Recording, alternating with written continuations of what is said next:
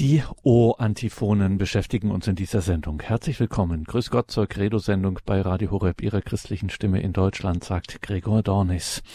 Der Advent, Zeit des Wartens oder wie man vielleicht besser mit dem aus der Mode gekommenen Wort sagen könnte, Zeit des Harrens. Das Volk Gottes ersehnt Erlösung, den Messias, den Christus, das göttliche Licht in der Dunkelheit. Und dieses harrende Volk Gottes betet nun in den letzten Tagen des Advents vom 17. bis 23. Dezember die sogenannten O Antiphonen.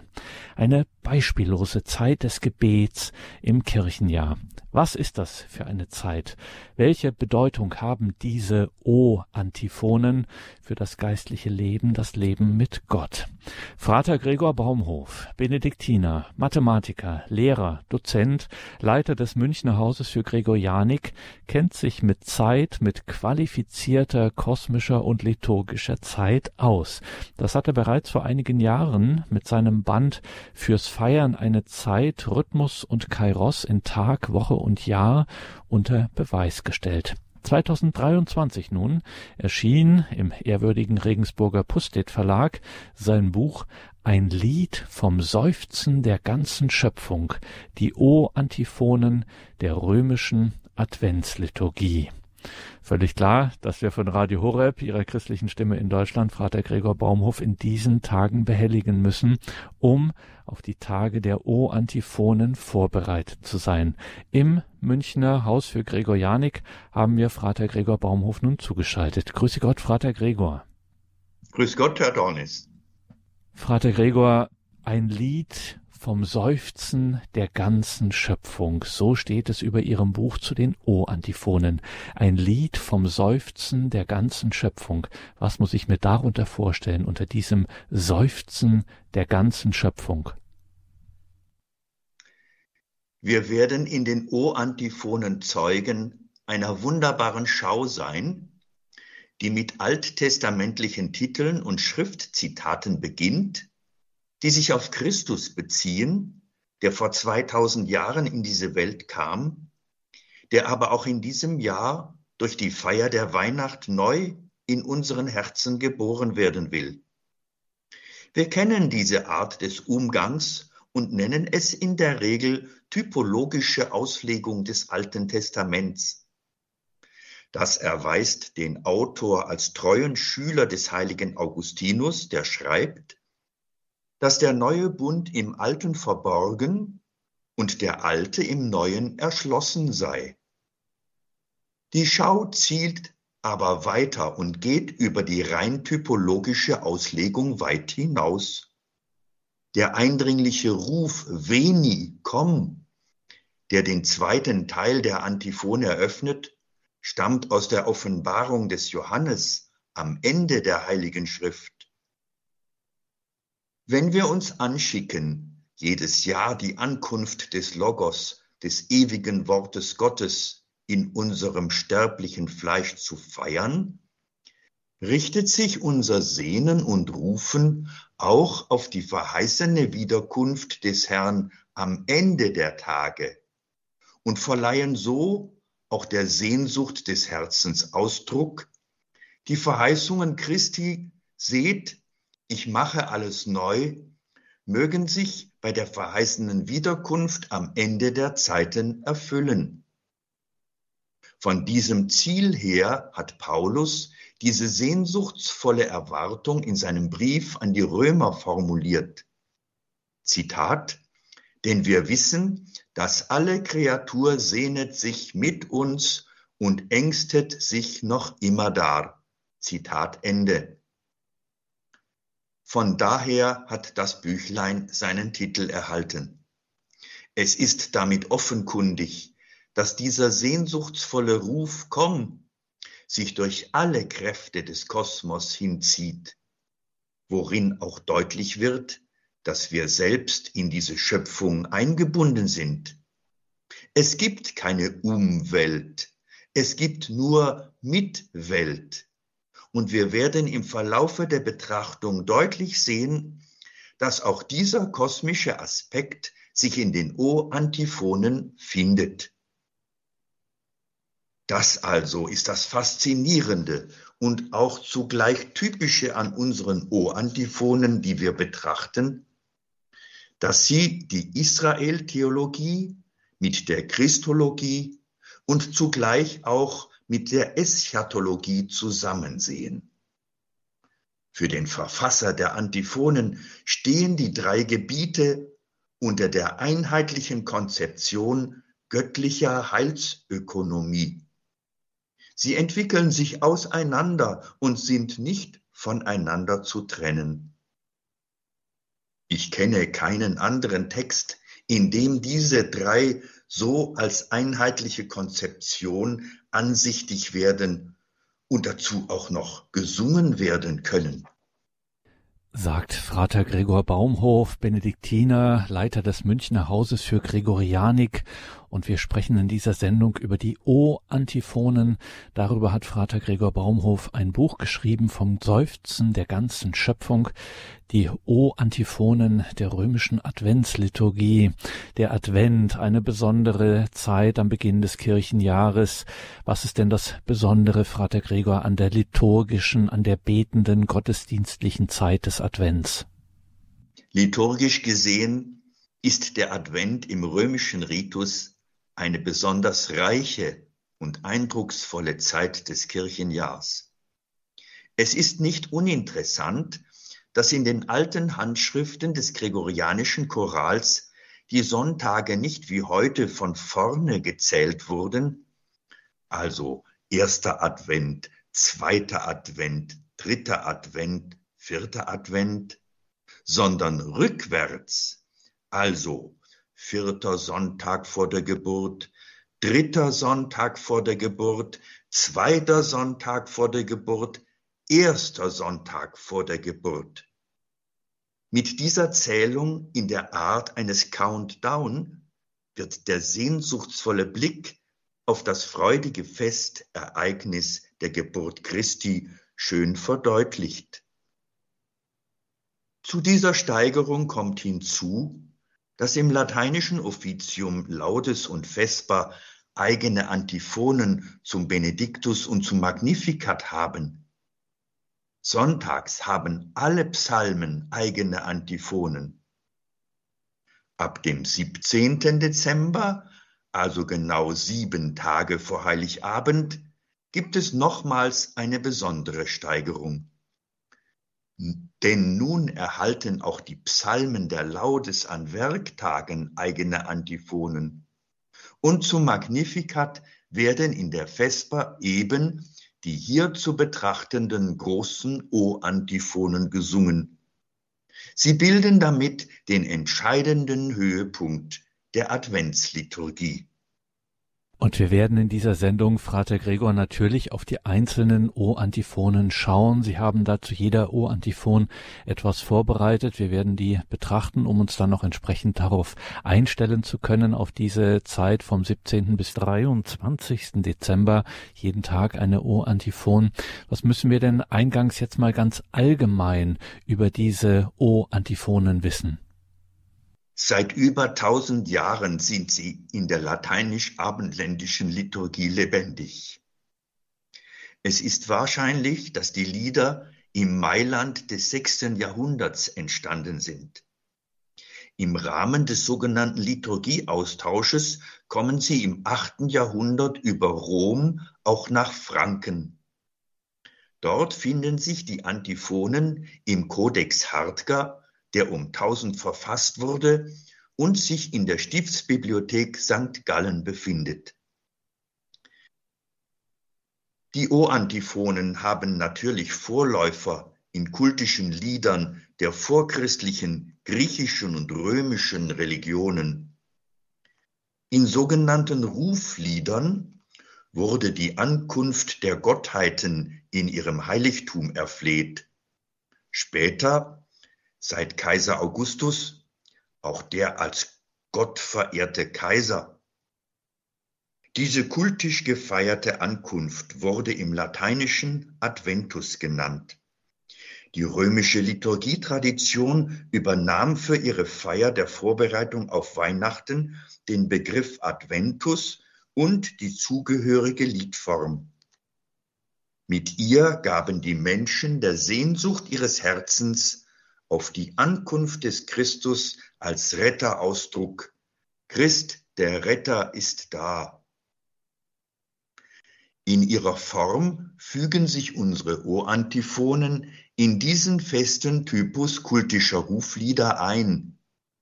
Ihren besonderen Aufbau werde ich bei der ersten Antiphon erläutern. Die Lieder haben natürlich Fortschreibungen gefunden. Sie stehen im Lektionar als Ruf vor dem Evangelium. Im Gotteslob findet sich unter der Nummer 222 auch ein Lied, das von den originalen Texten der O-Antiphonen inspiriert ist. Ein Lied vom Seufzen der ganzen Schöpfung, die O-Antiphonen der römischen Adventsliturgie, so heißt ein Buch von Vater Gregor Baumhof, Leiter des Münchner Hauses für Gregorianik. Und wir haben ihn hier in dieser Credo-Sendung bei Radio Horeb Leben mit Gott, um uns auf die Tage der O-Antiphonen, das sind die liturgischen Tage vom 17. bis 23. Dezember, um uns darauf vorzubereiten. Vater Gregor, fangen wir am 17. Dezember an. Da betet die Kirche die O-Antiphon O Sapientia. Zunächst übersetze ich den lateinischen Text. O Weisheit, hervorgegangen aus dem Munde des Höchsten, die Welt umspannst du von einem Ende zum anderen, mit Kraft und Milde ordnest du alles. Nun komm, uns zu lehren den Weg der Einsicht.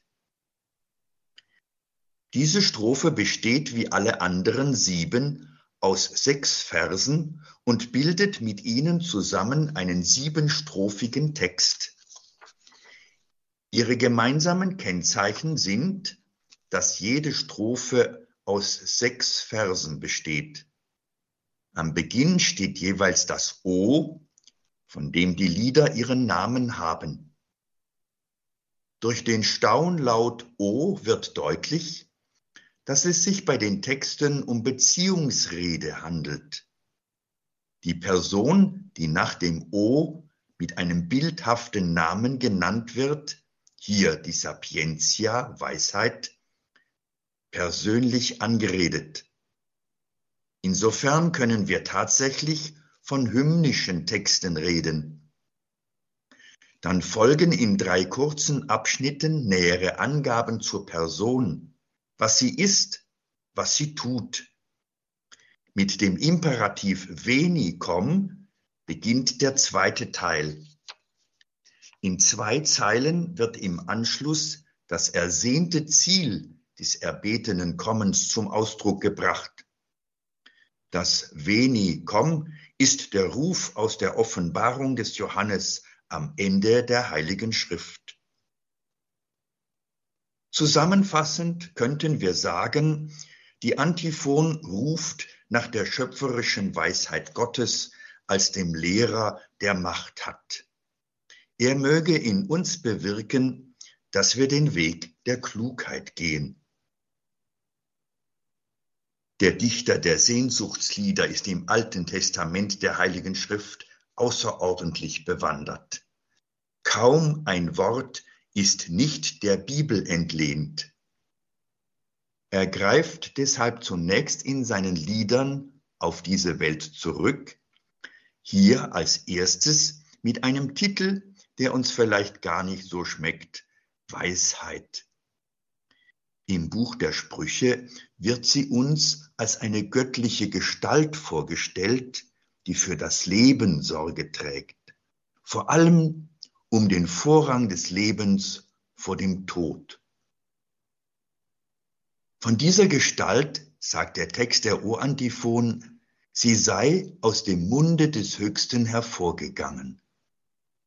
Er spricht von ihr also als Wort, als ein Wort, das die Welt erschafft, als Wort, das die Schöpfung erhält, als Wort, das uns will, als Wort, das Kommunikation ermöglicht und Beziehung schafft, als Wort des Lebens, das seinen Ausgang vom Schöpfer selbst nimmt und als Antwort des Lobes seiner Geschöpfe zurückkehrt.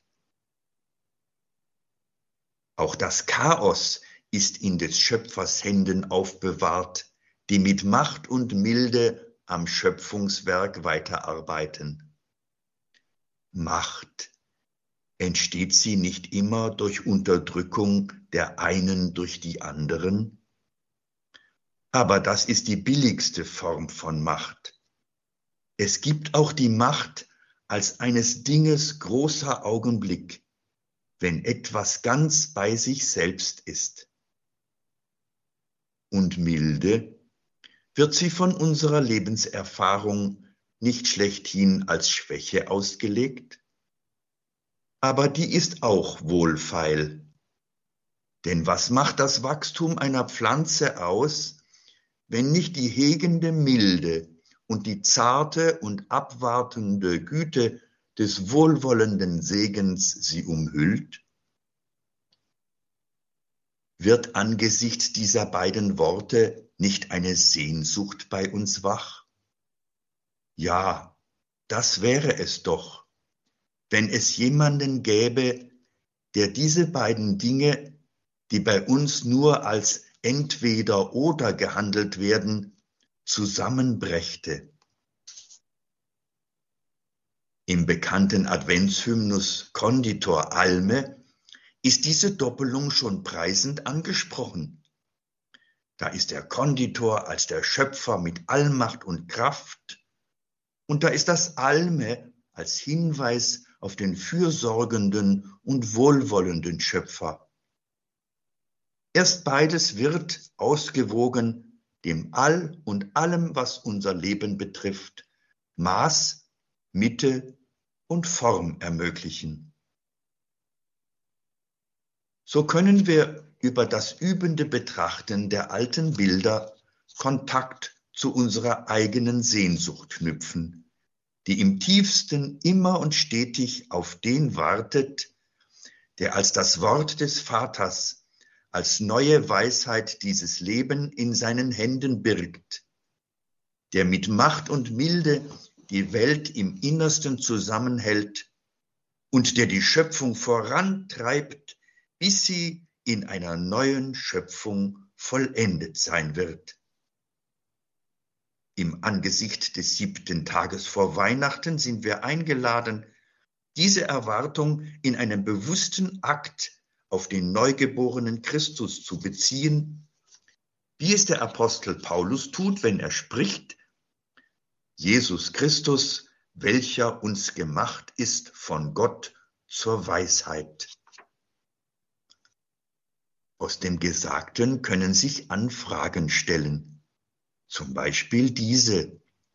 Suche ich Kontakt zum Wort, das die Welt erschafft, das die Schöpfung erhält, das uns will und ins Leben ruft und das Kommunikation und Beziehung ermöglicht?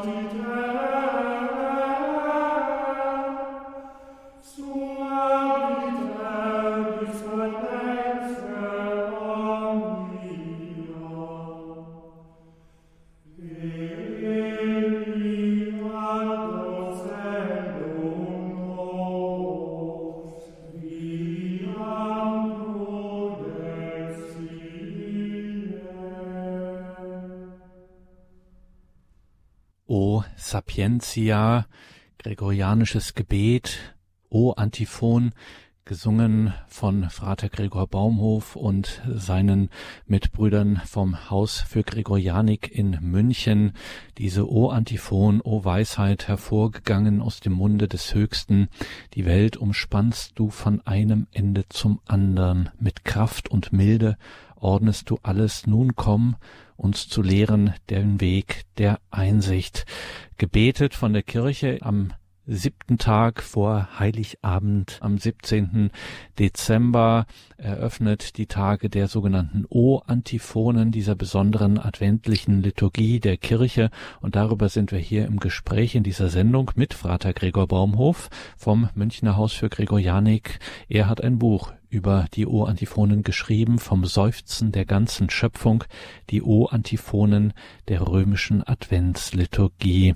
Und jetzt sind wir bei der nächsten O-Antiphon des 18. Dezember, Frater Gregor, die Antiphon O Adonai.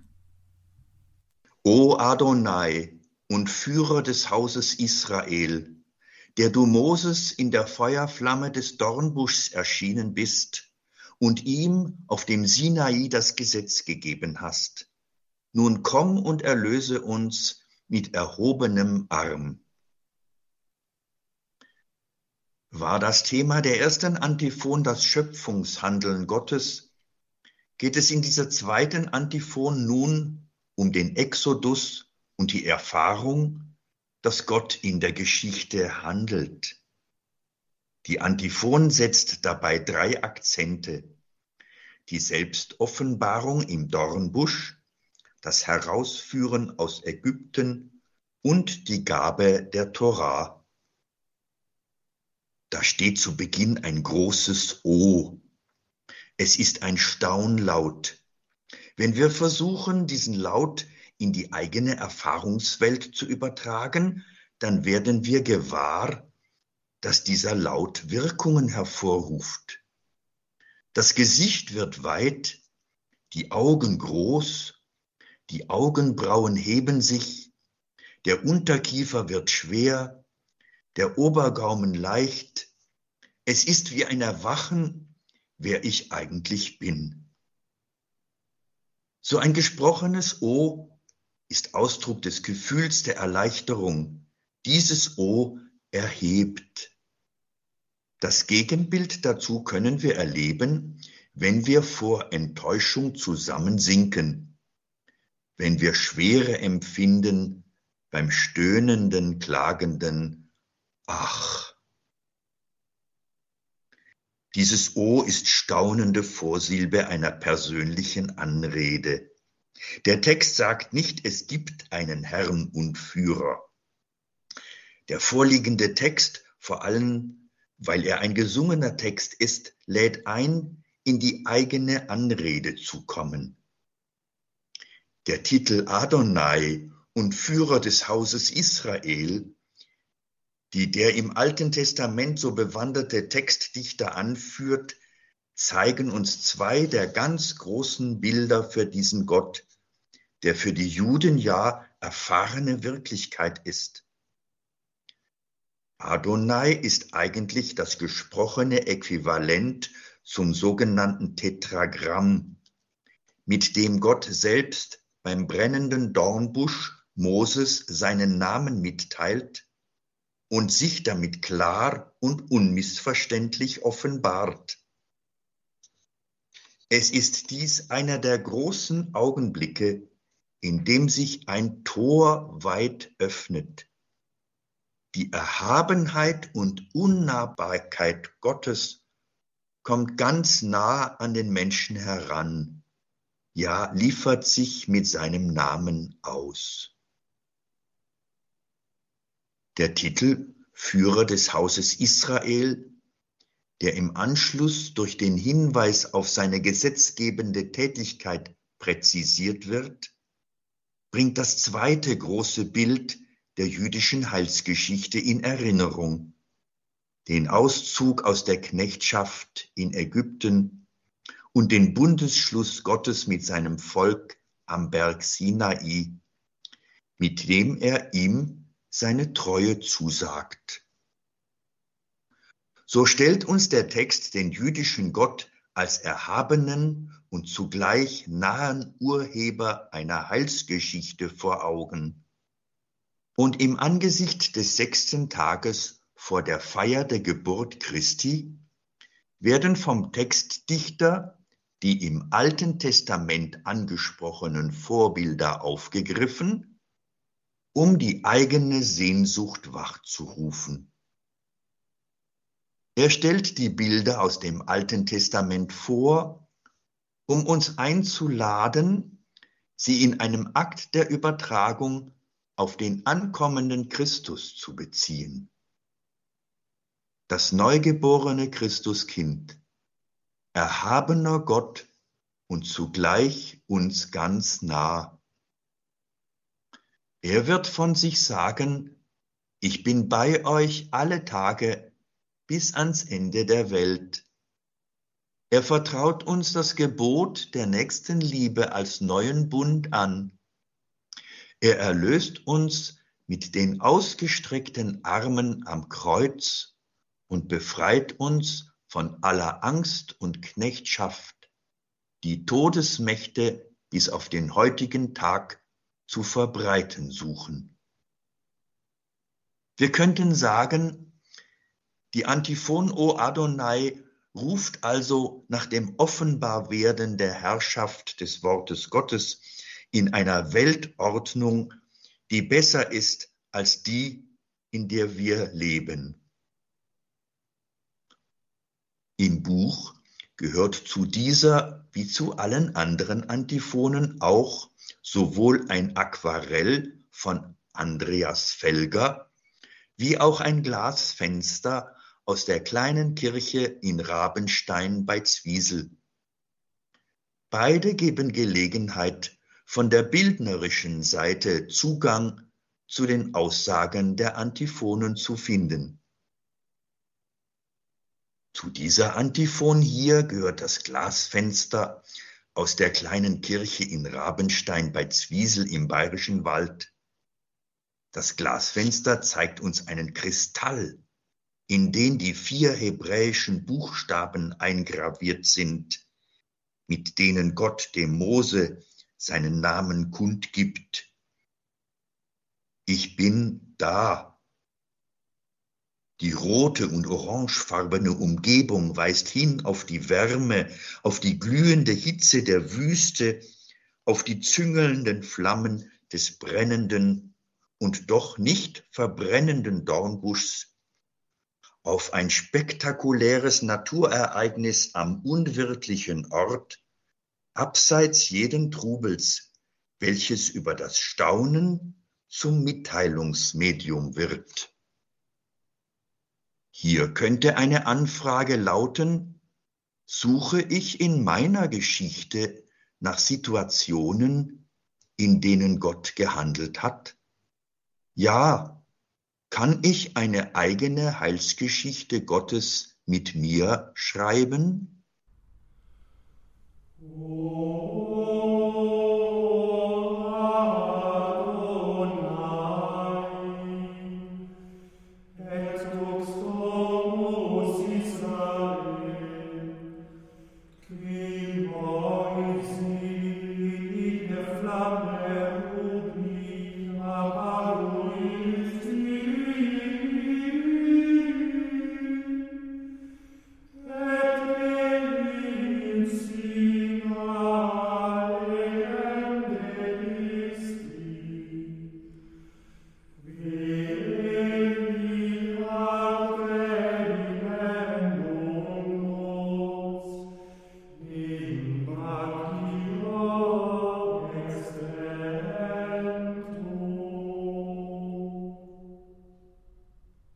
O-Antiphon des 18. Dezember, O Adonai und Führer des Hauses Israels, der du Moses in der Feuerflamme des Dornbuschs erschienen bist und ihm auf dem Sinai das Gesetz gegeben hast, nun komm und erlöse uns mit erhobenem Arm. Wir blicken in dieser Credo-Sendung bei Radio Horeb auf die O-Antiphonen, jene besondere Gebetsform, Liturgieform der Tage vor Weihnachten. Dies die Antiphon O Adonai, die Antiphon vom sechsten Tag vor Heiligabend, dem 18. Dezember. Wir sprechen darüber mit Vater Gregor Baumhof, von dem auch die gregorianischen Gesänge hier sind, die wir hier einspielen, von seinem Team des Hauses für Gregorianik in München. Vater Gregor Baumhof leitet dieses Haus für Gregorianik in München und er hat ein Buch geschrieben, erschienen im Pustet Verlag über die O-Antiphonen, betrachtend, auch bebildert, illustriert, die O-Antiphonen. Das Buch heißt Vom Seufzen der ganzen Schöpfung, die O-Antiphonen der römischen Adventsliturgie. Und wir sind jetzt bei der O-Antiphon Vater Gregor des 19. Dezember. O Radix Jesse. Was bedeutet denn das? O Spross aus der Wurzel Isais, der du dastehst als Zeichen für die Nationen, vor dem die Könige ihren Mund verschließen und den die Völker anflehen. Nun komm, uns zu befreien, säume nicht länger. In dieser Antiphon wird die Ausweitung von Israel zu den Völkern vollzogen. Sie hat Jesaja, elftes Kapitel, Vers 10a, zum Vorbild und es wird geschehen zu der Zeit, dass das Reis aus der Wurzel Isais dasteht als Zeichen für die Völker. Nach ihm werden die Heiden fragen, und die Stätte, da er wohnt, wird herrlich sein. Es ist ein Ros entsprungen aus einer Wurzel zart, eines unserer schönsten Weihnachtslieder, kann uns heute ermutigendes Beispiel sein, wie wir neu mit den Bildern des Alten Testaments umgehen können. In ihm werden wir eingeladen, Bilder anzuschauen, sie als Spiegel unserer eigenen inneren Bilder wahrzunehmen und diese dadurch immer wieder neu zu erwecken und lebendig werden zu lassen der Spross aus einem Stamm. Das ist ein ganz konkretes und einfaches Bild, das wir auch heute erleben und erfahren können. Ein umgeschlagener Baum ist seiner Wurzelkraft nicht beraubt. So nur ein wenig Licht und Wasser ihn erreichen, treibt er neu aus, immer wieder.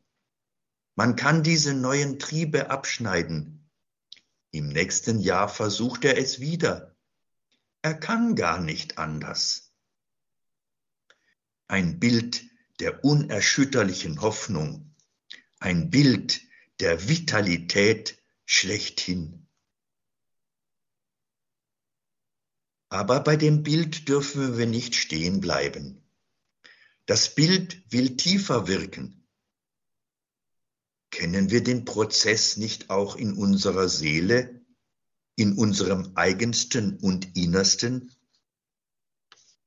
Da ist über Jahre hin unser eigener Lebensbaum ausgedorrt. Viele belebende Erwartungen sind durch die Widerfahrnisse des Lebens abgestorben. Da haben die Könige der Welt aus Gewinnsucht und ohne Rücksicht Lebendiges vernichtet. Und wie oft hat ein vernichtendes Urteil uns unsere ganze Lebenshoffnung angeschlagen. So kann das Bild nun die Sehnsucht in uns wachrufen, dass wir neu wieder alle Erfahrung dem Leben den Vorrang vor dem Tod, der Hoffnung den Vorrang vor der Hoffnungslosigkeit zusprechen und dass wir die Ankunft des Lebens immer wieder neu erwarten dürfen.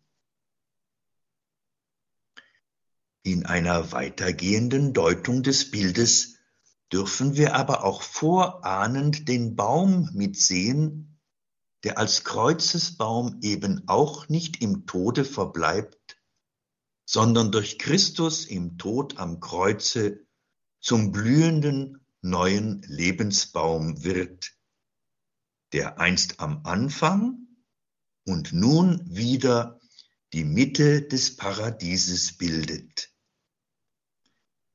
Wie tief verwurzelt diese unsere Sehnsucht und unser Durst nach Leben auch ist, so ist sie doch die von der Realität oft am stärksten bedrängte. Deswegen stehen in diesem Sehnsuchtslied am Ende so viele Bitten wie bei keinem anderen aus der Reihe.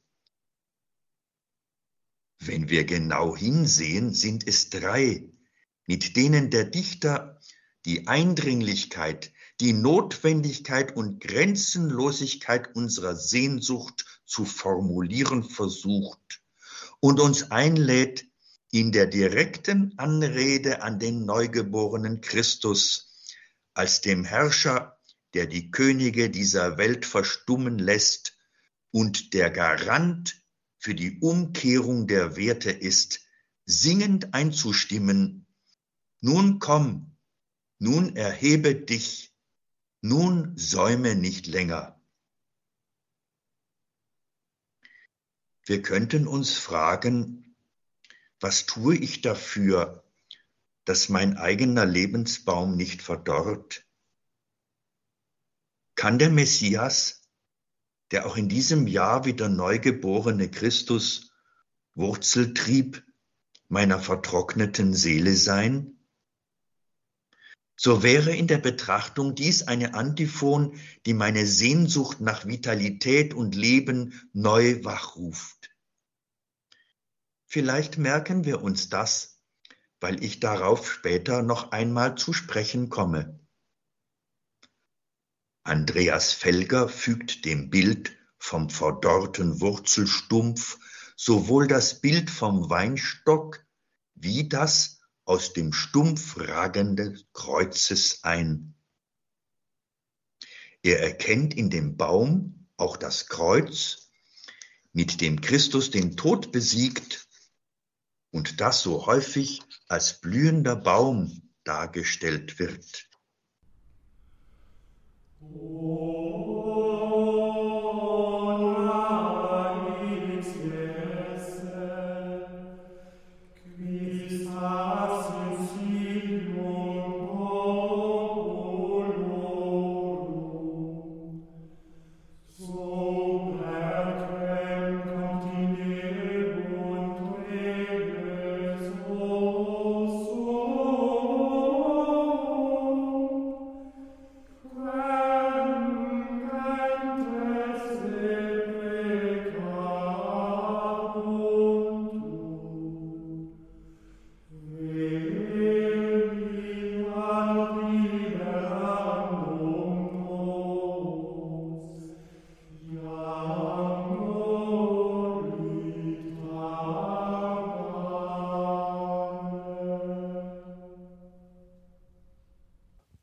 Radix Jesse, die O-Antiphon des 19. Dezember, O Spross aus der Wurzel Isais, der du dastehst als Zeichen für die Nationen, vor dem die Könige ihren Mund verschließen und den die Völker anflehen, nun komm uns zu befreien, säume nicht länger. Die dritte von insgesamt sieben Antiphonen dieser besonderen Gebetsform, Wechselgesänge, Sehnsuchtslieder, Staunrufe, wie auch immer man es bezeichnen möchte. Diese O-Antiphonen der letzten Adventstage, 17. bis 23. Dezember, betet die Kirche in dieser besonderen sehnsuchtsvollen adventlichen Weise. Darüber hat der Benediktiner, der Mathematiker, der Lehrer, der Dozent, Frater Gregor Baumhof vom Münchner Haus für Gregorianik ein Buch geschrieben vom Seufzen der ganzen Schöpfung, die O-Antiphonen der römischen Adventsliturgie. Liebe Hörerinnen und Hörer, darüber werden wir auch in einem zweiten Teil noch zu sprechen haben. Immerhin, es stehen noch Antiphonen aus. Die vierte O Clavis David, O Schlüssel Davids. Die fünfte O Oriens, O Morgenstern. Die O-Antiphon des 22. Dezember O Rex Gentium, O König aller Völker und schließlich der 23. Dezember, O Immanuel. Natürlich, liebe Hörerinnen und Hörer, haben wir das entsprechend verlinkt. Finden Sie alle Details zum Buch. Ein Lied vom Seufzen der ganzen Schöpfung. Diesem Buch von Frater Gregor Baumhof. Die näheren Angaben dazu finden Sie in den Details zu dieser Sendung im Tagesprogramm auf horeb.org und dort natürlich auch ein Link auf die Website des Münchner Hauses für Gregor Janik, gregorianik.org. Dort finden Sie spannende Texte und Links und natürlich Hinweise auf die vielen weiteren Veröffentlichungen von Frater Gregor Baumhof. Lohnt es sich auf jeden Fall da mal vorbeizuschauen. gregorianik.org.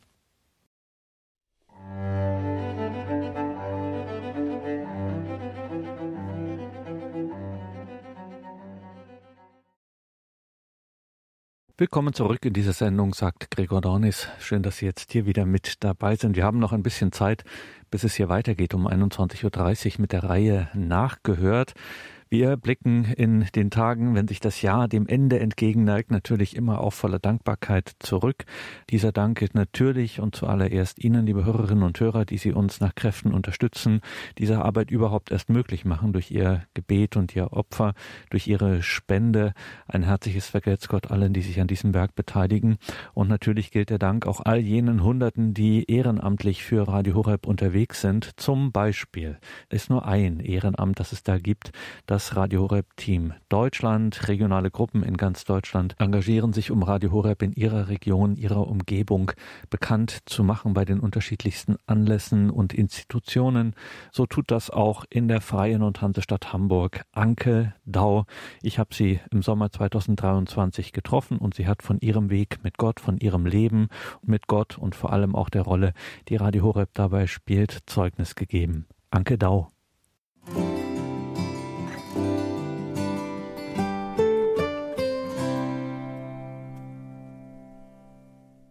Ich bin Anke Dau und komme aus Hamburg.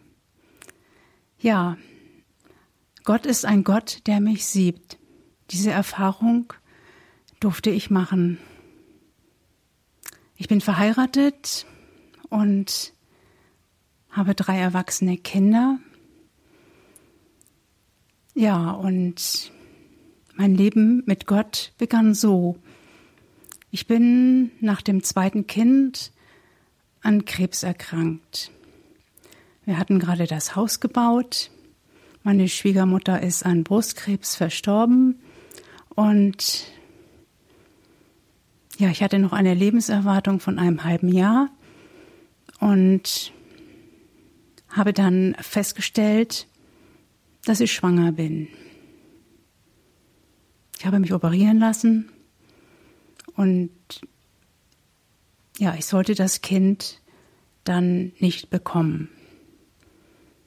Alle Menschen hatten Angst und sie meinten, ich solle doch an meine Familie denken, an die beiden Jungs, die schon da sind.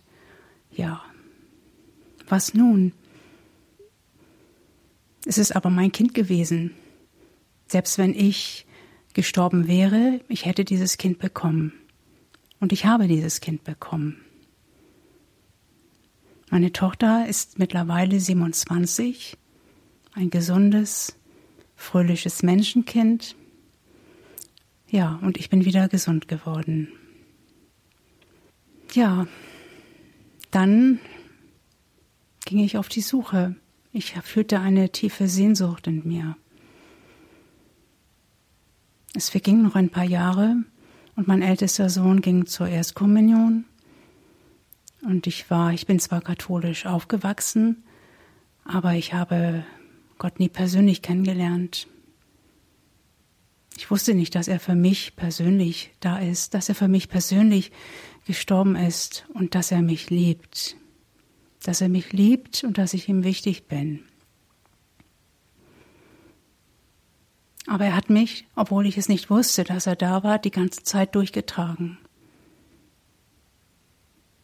Denn ich glaubte, aber anders. Es war ein, ein Glaube an Gott, der sehr fern ist, weit entfernt. Ja, mein ältester Sohn ging zur Erstkommunion und wurde dann Messdiener und ich wunderte mich immer, dass er so gerne zur Kirche ging. Dann folgten die beiden anderen mit der Erstkommunion Vorbereitung zwei Jahre später und ich wurde gefragt, ob ich daran mitwirken möchte. Ich habe mich überreden lassen und wir fingen dann an, mit den Kindern in der Bibel zu lesen. Es ist eine unkonventionelle ähm, Erstkommunion-Vorbereitung gewesen. Wir lasen jeden, jede Woche mit den Kindern in der Bibel, in der normalen Heiligen Schrift, das Sonntagsevangelium. Und die Kinder, die waren so offen und so, so echt, so, so unbedarft, so frei.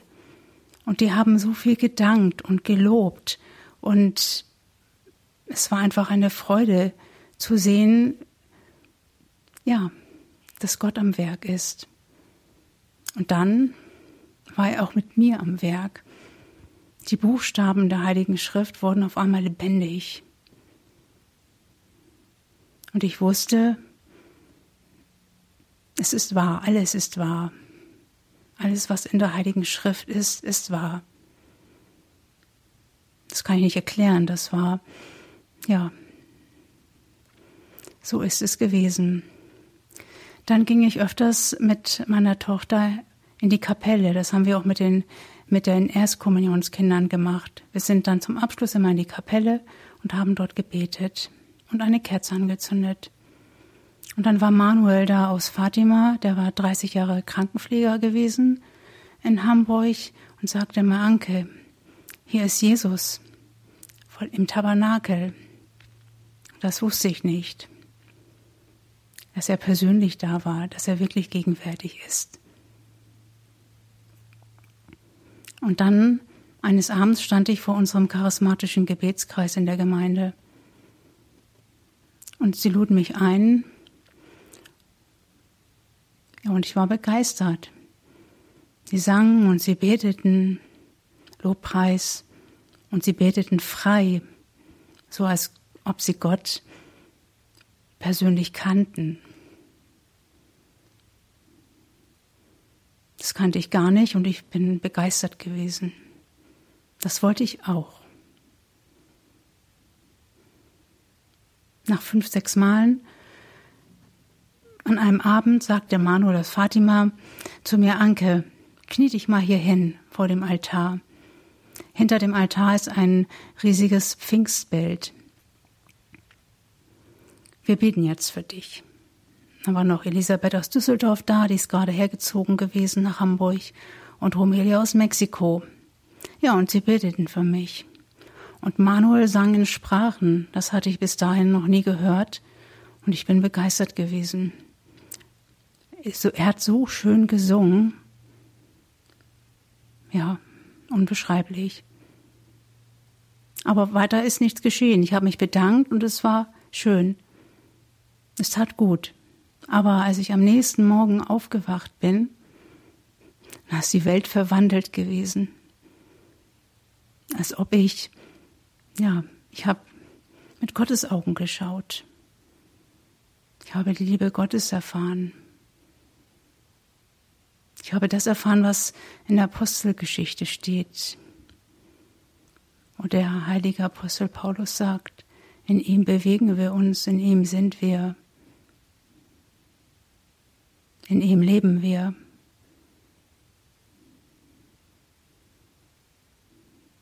und von da an hat sich mein Leben geändert. Zwei, drei Wochen später war ich plötzlich in Medjugorje mit meiner Tochter. Die ist damals neun gewesen. Und so etwas hatte ich noch nie getan, so schnell, so kurzfristig überhaupt zu buchen und alleine irgendwo hinzufliegen. Elisabeth hatte davon erzählt. Ja, und in Medjugorje, da habe ich die Liebe der Mutter Gottes erfahren und den Frieden. Sie hielt schützend ihren Mantel um mich. Ich bin damals mit Peter Kremer geflogen, mit Pastor Peter Kremer. Dann war ich bei ihm das erste Mal beichten. Ja, wieder zu Hause ging ich dann einmal monatlich zur Beichte und krempelte mein Leben, also räumte mein Leben auf. was dazu führte, dass sie meine Familie mich nicht mehr verstand und die Freunde und alle hielten mich für verrückt. Und ja, es war ziemlich chaotisch. Aber ich hatte, ich hatte etwas erfahren. Ich habe Gott erfahren. Ich habe die Liebe erfahren. Ich habe den Frieden erfahren. Ich habe die Wahrheit kennengelernt. Ich habe erfahren, dass er da ist und dass er mich bedingungslos liebt.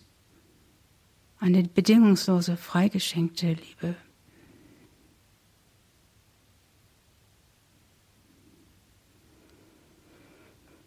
Ja, und dann ging ich regelmäßig in den Gebetskreis und engagierte mich dann auch in der Gemeinde.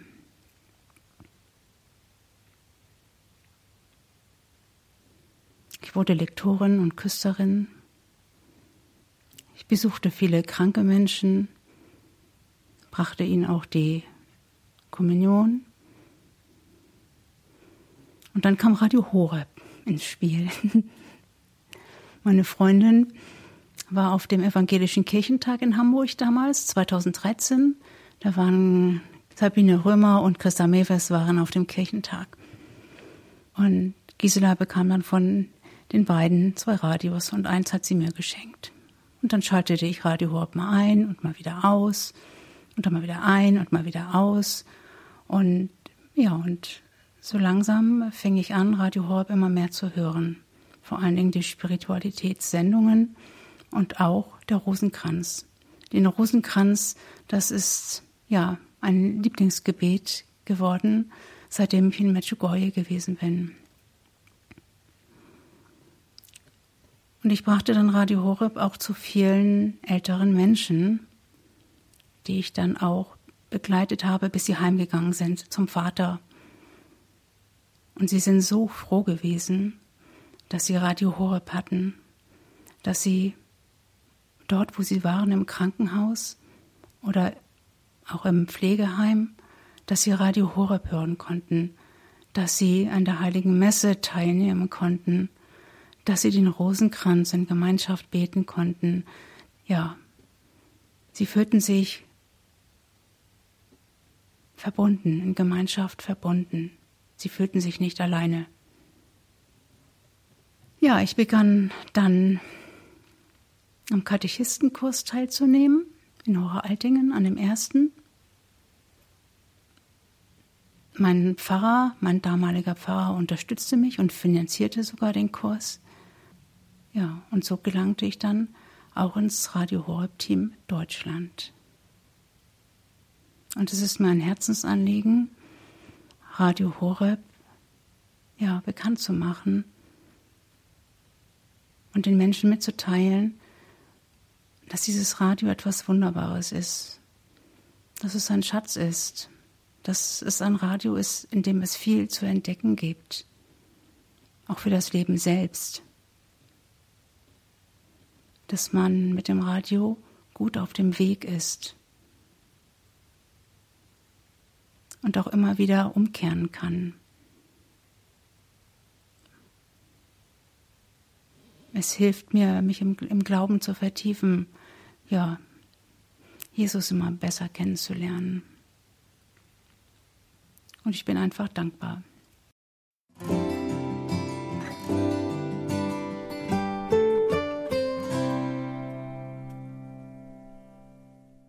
Anke Dau vom Radio Horeb Team Deutschland im Sommer 2023 mit ihrem Zeugnis. Liebe Hörerinnen und Hörer, noch einmal der Hinweis, schauen Sie in die Details zu dieser Sendung im Tagesprogramm auf horeb.org ORG. Danke Ihnen allen fürs Dabeisein. Noch einmal danke allen, die uns geistlich mit ihrem Gebet und ihrem Opfer unterstützen und es eben auch materiell möglich machen, dass Radio Horeb überhaupt hier existiert, dass wir hier als Radio, als Gebetsfamilie miteinander und füreinander vor Gott einstehen können, unser Leben mit Gott teilen können. Das wäre materiell nicht möglich. Ohne die Spenden andere Einnahmen gibt es nicht. Also ein herzliches Vergelt's Gott allen, die sich hier an diesem Werk beteiligen. Mein Name ist Gregor Dornis. Ich wünsche Ihnen viel Freude hier im weiteren Programm. Alles Gute und gottesreichen Segen Ihnen allen.